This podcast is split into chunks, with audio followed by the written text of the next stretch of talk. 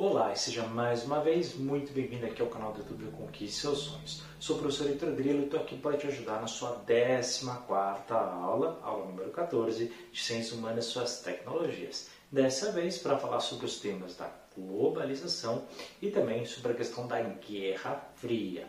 Então a gente tem que entender um pouquinho desse contexto que aconteceu depois da Segunda Guerra Mundial, até mesmo aí os dias atuais. Então é muito importante essa aula porque cai pelo menos aqui uma questão na sua prova do Enseja, tá? Já que eles adoram esses temas.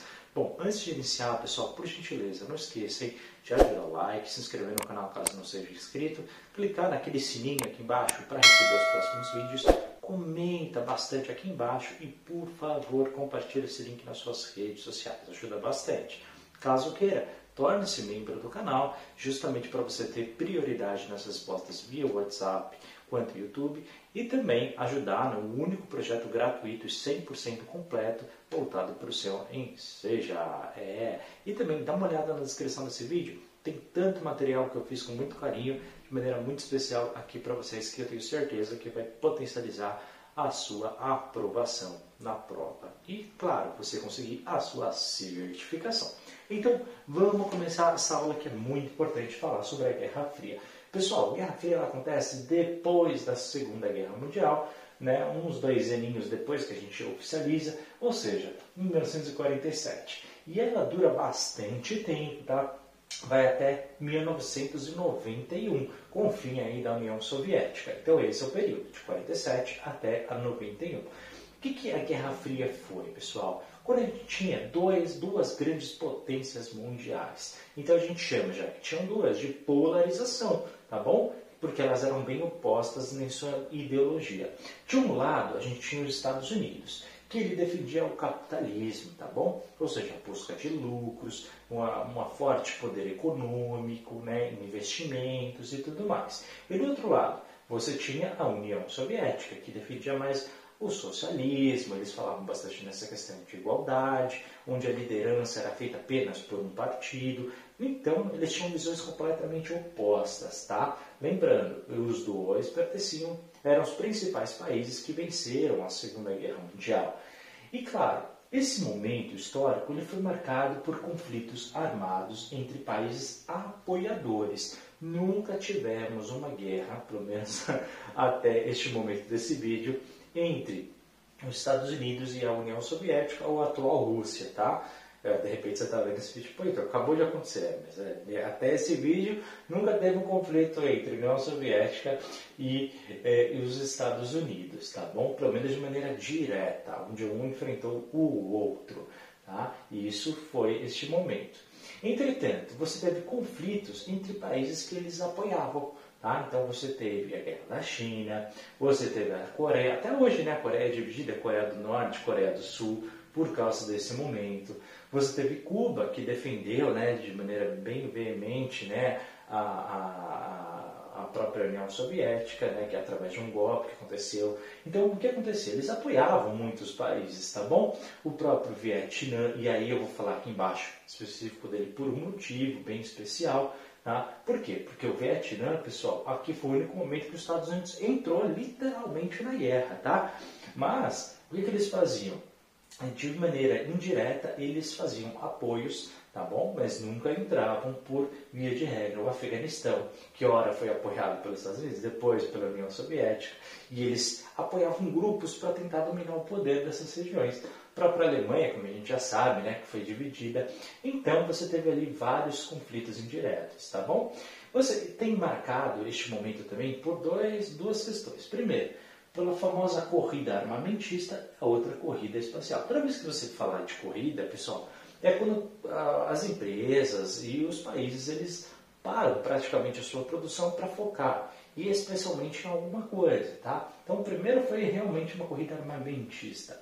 Então, você teve é, grande foco aí em produção de armas, justamente para vender para esses países, né? Esses e outros, tá? Coloquei os principais aqui é, investir em tecnologia e tudo mais para você poder ter lucro. E claro, a famosa corrida espacial. Por quê, pessoal? Os dois países queriam falar que era melhor do que o outro, tá? E aí é, começou a ideia de querer conquistar o espaço. Até então, né, hoje a gente está falando aí de possíveis explorações espaciais para Marte e tudo mais, mas olha, até então, veja, a gente ainda nem tinha ido sequer para o espaço. Quanto mais né, o foco principal, o que, que eles queriam? Era chegar com o homem na Lua, Tá? Esse era o grande foco da época. Até que o presidente americano na época falou, olha, até finalzinho aqui é, dos anos 60 a gente vai sim conquistar. E realmente aconteceu, né, em 69. Mas até então, veja, foi a União Soviética foi o primeiro que colocou o homem no espaço. Depois a União Soviética foi o primeiro que conseguiu fazer com que o homem desse uma volta completa na Terra. Depois, em vários momentos, né, nessa corrida espacial para quem tinha tecnologia, a União Soviética ganhou, menos na principal. Na principal, sabe quem foi, pessoal? Justamente os Estados Unidos, que colocou o primeiro homem na Lua, com Neil Armstrong. Ok? Mas isso não cai na sua prova, então não vou me aprofundar. Mas tem que saber que foi uma corrida armamentista e também espacial. E claro, eles tiveram uma grande interferência em vários países no mundo.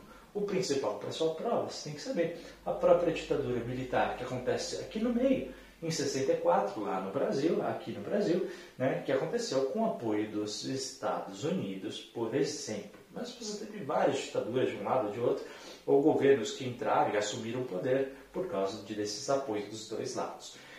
Bom, Guerra do Vietnã, como eu disse, é muito importante falar, por quê? Porque os Estados Unidos aqui dessa vez entrou mesmo para a guerra, tá?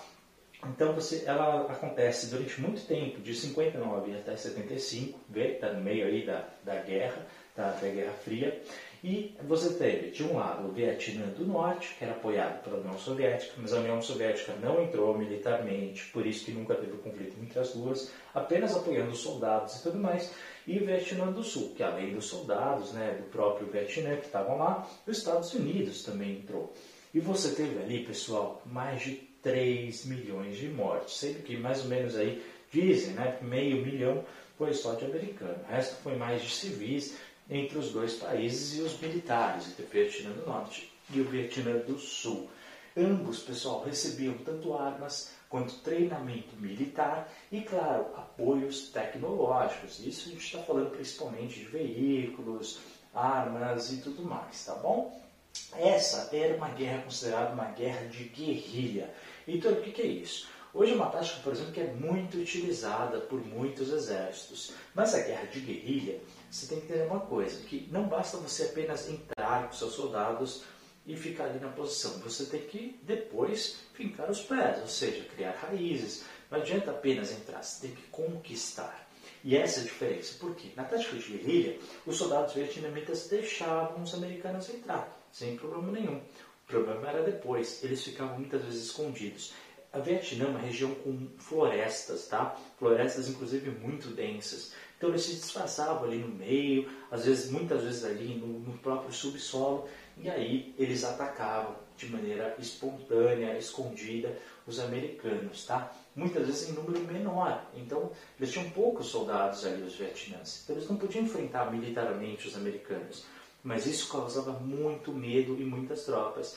E aí, os americanos não sabiam onde eles estavam, onde eles estavam escondidos, quais eram os esconderijos. Então, realmente, através do medo, a tática de guerrilha funciona muito. Vai, ataca e depois se esconde de novo. Vai, ataca e se esconde de novo. Então, foi, assim, realmente muito utilizado, tá? E aí que, claro, os Estados Unidos usou também pela primeira vez armas químicas e a famosa, entre elas, né, o napalm, que é o aquele, o pessoal chama aí de ação laranja, né? Porque realmente é uma arma que você queima de maneira muito forte, né? O, o organismo do oponente. E aí uma reação química ela é realmente uma arma muito, muito poderosa, tá? Mas aí você teve aí conflitos até que é, depois de muito desgaste interno, inclusive dos Estados Unidos com pressão popular, os Estados Unidos depois de muitos anos acabou saindo. Claro, depois de muitas baixas que aconteceram por lá. Quais foram as consequências dessa Guerra Fria, pessoal? Primeiro, a gente tem que destacar a questão da ameaça nuclear. É, durante muito tempo, a gente realmente, você teve tanto nos Estados Unidos quanto na União Soviética produzindo a larga escala uma quantidade absurda de armas nucleares e sempre circulando o mundo né, com vários navios, vários submarinos, vários aviões carregando essas armas nucleares, falando, ó, se você me atacar, eu te ataco, se você me atacar, eu te ataco. O outro lado falava, é, se você me atacar, eu te ataco também. Então ficou essa ameaça o tempo todo. Lembrando que poucas ogivas nucleares são mais do que suficiente para destruir o planeta inteiro. Só que eles produziram uma quantidade absurda, tá? Como essa prova não pergunta números, eu não vou falar. Mas realmente a quantidade é, daria para destruir a Terra milhões e milhões de vezes. Então, realmente, e, e olha, e sendo bem sincero, hoje a gente já tem relatos que o mundo, em algumas circunstâncias durante a Guerra Fria, ficou à beira da extinção da humanidade, tá? Foi mesmo, a gente chegou a ter dias que realmente o pessoal dava como certo essa guerra. E Felizmente, pelo menos até a publicação desse vídeo, ainda não aconteceu, tá bom? E outro momento que foi também considerado importante foi o acidente de Chernobyl. Chernobyl, pessoal, funcionava uma usina nuclear que na época pertencia dentro da União Soviética, dos países que estavam ligados à União Soviética, que hoje a gente chama de Ucrânia, não é verdade? Então ficava ali numa cidade que hoje é uma cidade ucraniana, e aí você teve essa usina onde o reator ele acabou explodindo, tá bom? No ano de 86. A União Soviética não se pronunciou sobre isso por muitos anos. Inclusive, demorou e muito para avisar a própria população local. Resultado, milhares de pessoas foram contaminadas. Até hoje, essa região ela é considerada radioativa, tá? Principalmente parte do solo e todos os materiais que estão ali expostos. Não é à toa que agora, recentemente, né, a Rússia, quando invadiu a Ucrânia, os soldados que foram lá em Chernobyl resolveram fazer trincheiras no chão, cavar buracos. Se ficaram contaminados, tiveram que fugir para a Bielorrússia para se tratar. Então você realmente é um solo hoje muito radioativo por causa do que aconteceu desse acidente na usina nuclear. Os anos 70 também, pessoal, ele foi considerado aí muito importante porque começa uma grave crise econômica na União Soviética. Enquanto os Estados Unidos produzia bastante em larga escala, a Rússia, desculpa, a União Soviética, ela é, focava especialmente em alguns produtos de consumo interno e também boa parte do lucro ficava para quem dirigia, né, para o próprio partido político da época. O partido, claro, o único partido, o Partido Socialista. Bom, isso fez com que a economia do país não girasse, não girando, não tem dinheiro circulante. E claro, você teve uma grave crise econômica, que por muitas vezes foi escondida, tá? E a gente soube apenas que em 1991 já não tinha mais dinheiro e aí não tinha como mais se manter a União Soviética. Portanto, ela foi decretada o fim da União das Repúblicas Socialistas Soviéticas em 91, se tornando a atual Rússia que temos hoje, tá bom? E hoje, pessoal, hoje a gente fala que a gente está no período de globalização, tá? Hoje, o que é globalização? Primeira definição para a tua prova é a diminuição ou ausência de barreiras imigratórias e econômicas entre países. Então, hoje é bem verdade, né? Muitos países permitem a circulação de pessoas de maneira muito fácil, muito rápida e até mesmo as relações econômicas, né? Uma ação de qualquer de petróleo que aumenta ou diminui afeta os preços no mundo inteiro por causa disso. Então, hoje muitos países vendem e compram de vários outros, às vezes até países que não se dão muito bem, mas economicamente uma precisa vender, outra precisa comprar, eles mantêm essas relações. Tranquilo? Claro foi aqui que surge também os blocos econômicos. A gente até falou né, da União Europeia, por exemplo, que permite que as pessoas passem sem precisar passar nossa fronteira dentro da União Europeia. Né? Os blocos que a gente, a gente conversou bastante né, sobre o Mercosul, a gente falou bastante sobre isso na aula sobre blocos econômicos, tá? É onde você permite sim que tenha essas relações, acordos comerciais que facilitam esse processo. E claro, como eu disse, relações econômicas, culturais, ou seja, você tem também essa troca de culturas, de experiências políticas e sociais.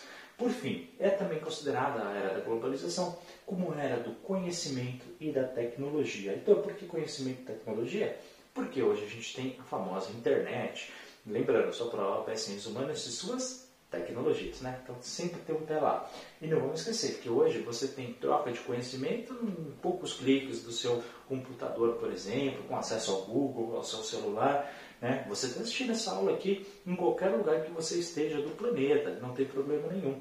E a própria questão da tecnologia. Né? Hoje em dia a gente está num mundo muito globalizado, com acesso à tecnologia que há alguns anos atrás nós não tínhamos. Então realmente essas são as características da globalização. Pessoal, encerramos por aqui então a nossa 14 aula de Ciências Humanas e suas tecnologias voltada para ensejo. Gostaram? Entenderam mais sobre Guerra Fria e globalização? Então comenta aqui embaixo, tá bom? Não esquece já de dar o like, se inscrever no canal caso não seja inscrito, clicar no sininho e também de compartilhar este vídeo nas suas redes sociais, principalmente para o pessoal do WhatsApp. Hein? Bom, também dá uma olhada na descrição do vídeo e caso queira, torne-se membro, vai ajudar bastante na continuidade aqui do projeto. Obrigado por ter assistido esse vídeo e a gente se vê na nossa próxima aula. Forte abraço, até a próxima, tchau!